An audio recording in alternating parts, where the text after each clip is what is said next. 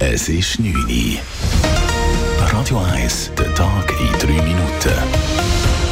Mit dem Marco Huber. Im zweiten Wahlgang der Zürcher Ständeratswahlen kommt es zum Duell Gregor Rutz SVP gegen Tiana Moser GLP. Die beiden Kandidierenden halten an ihren Kandidaturen fest, wie ihre Parteien heute mitteilten.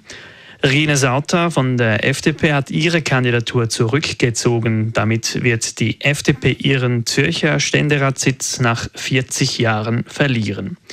Die bürgerlichen Parteien haben sich nach Gesprächen zwischen den kantonalen Parteispitzen auf eine bürgerliche Kandidatur festgelegt.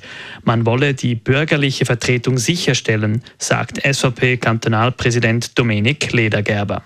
Es ist enorm wichtig für den Wirtschaftskanton Zürich, dass wir da eine bürgerliche Vertretung weiterhin haben in Bern. Der Gregor Rutz ist die ideale Person dafür. Er ist ein Gewerber, selbstständiger Unternehmer und ein sehr erfahrener Politiker, der sich schon immer für die Anliegen vom Wirtschaftskanton Zürich eingesetzt hat. Zudem haben heute Philipp Kutter von der Mitte und Daniel Leupi von den Grünen ihre Kandidaturen zurückgezogen. Grüne und Grünliberale haben sich auf die Kandidatur von Tiana Moser geeinigt. Gemäß GLP Co-Präsidentin Corinna Gredig ist Tiana Moser eine valable Gegnerin für Gregor Rutz.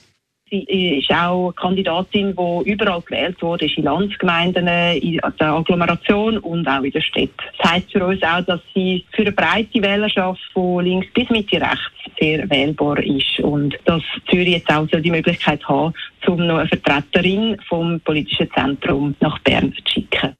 Noch unklar ist, wen die Mitte-Partei offiziell unterstützen wird. Darüber entscheiden die Delegierten morgen Abend. Der zweite Wahlgang findet am 19. November statt.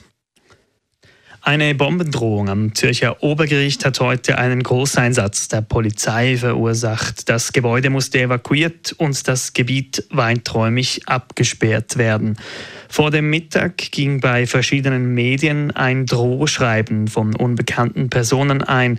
Ein Sprengsatz sei ins Obergericht gebracht worden.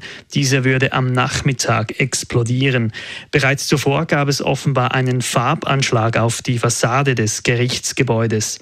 Am Nachmittag sollte am Obergericht eine Verhandlung im Zusammenhang mit Kinderpornografie stattfinden. Ob es einen Zusammenhang mit der Drohung gibt, ist noch unklar. Auf der Nordsee vor der Insel Helgoland läuft ein Rettungseinsatz, nachdem zwei Frachtschiffe am Morgen zusammengestoßen waren. Ein Schiff sank danach. Noch immer werden vier Seeleute vermisst. Ein Besatzungsmitglied wurde tot geborgen. Die Ursache für die Kollision der beiden Schiffe ist noch unklar. Radio 1 Wetter. Der Regen lässt weiterhin nach. Es gibt trockene Abschnitte, morgen dann wechselhaft. Temperatur am Morgen bis zu 10 Grad, am Nachmittag dann bis zu 14 Grad. Das war der Tag in 3 Minuten.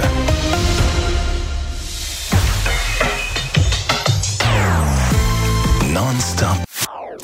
Das ist ein Radio 1 Podcast. Mehr Informationen auf radio1.ch.